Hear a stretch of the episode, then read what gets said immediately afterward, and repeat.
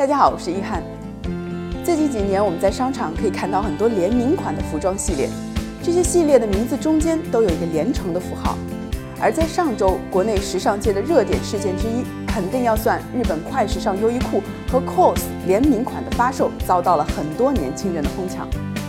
在为了追逐联名款而变得疯狂和失控的行为背后，大家真的了解 COS 是什么吗？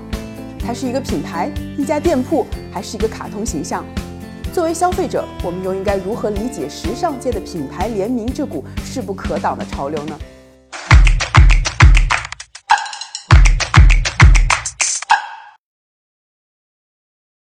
首先，我们要了解的是，COS 可远不是潮牌界的新人了。他是美国新泽西一个七零后的街头艺术家，毕业于纽约知名的艺术院校 School of Visual Art，最喜欢和擅长的是街头涂鸦。他到处进行涂鸦创作，曾经把纽约路边的 CK 和 DKNY 的大海报都涂上了自己的招牌双叉的图案。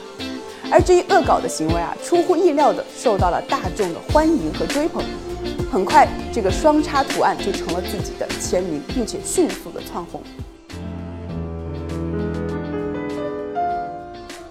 提到为什么自己的招牌是双叉图案，cos 是这么来解释的。他说，因为自己一开始是以文字涂鸦为主的，想要在自己涂鸦的各种图案上也保留这种特色，那最简单的方式就是用两个叉来代表。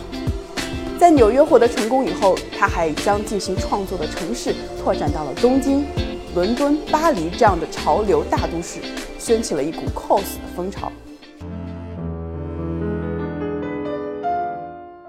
在九零年，和日本玩具公司 Medicom Toy 携手走进了玩偶界，推出了 Companion 和 Bandy 系列的经典公仔。在二零零六年，正式进军服装界，创立了潮牌 Original Fake，开始与知名的潮流品牌像 Supreme、Neighborhood 和 Undercover 等等合作，与世界各地的一些知名的潮流店推出联名款的限量的单品。并且请来的各种的流量明星为其产品拍照站台，cos 就是这样一步一步的从涂鸦海报开始，一路高歌，最终成为了玩偶潮流以及艺术界的潮流大师。可是到了二零一三年啊，在他享有盛名的时候，他却突然选择了正式放弃 Original Fake 的品牌运营，还把招牌的双叉图案和 Original Fake 一起画上了坟墓，意味着告别。自己将专心的回归艺术创作，所以到了二零一六年，COS 应邀与优衣库的品牌联名合作，产品注定是会大卖的，因为他们勾起的是一代老潮人回忆自己的青春时代。那么到了二零一九年的今天，优衣库 COS Summer 仍然能够被粉丝以如此高的热情来疯抢，还有什么原因吗？我们现在就要说到这几年各大品牌屡试不爽的饥饿营销。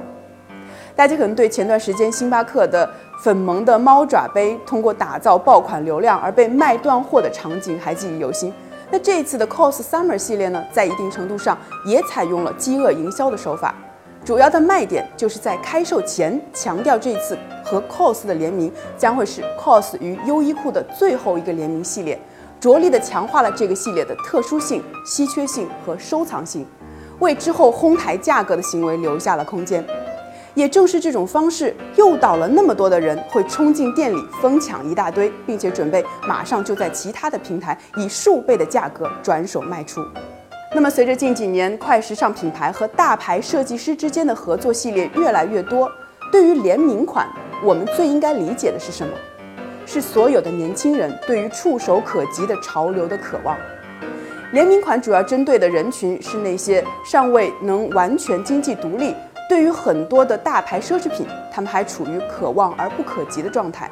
而一些快时尚的品牌正是抓住了这样的心理，选择跟奢侈品牌或者是大牌设计师合作，又能以比较低的价格售卖联名款。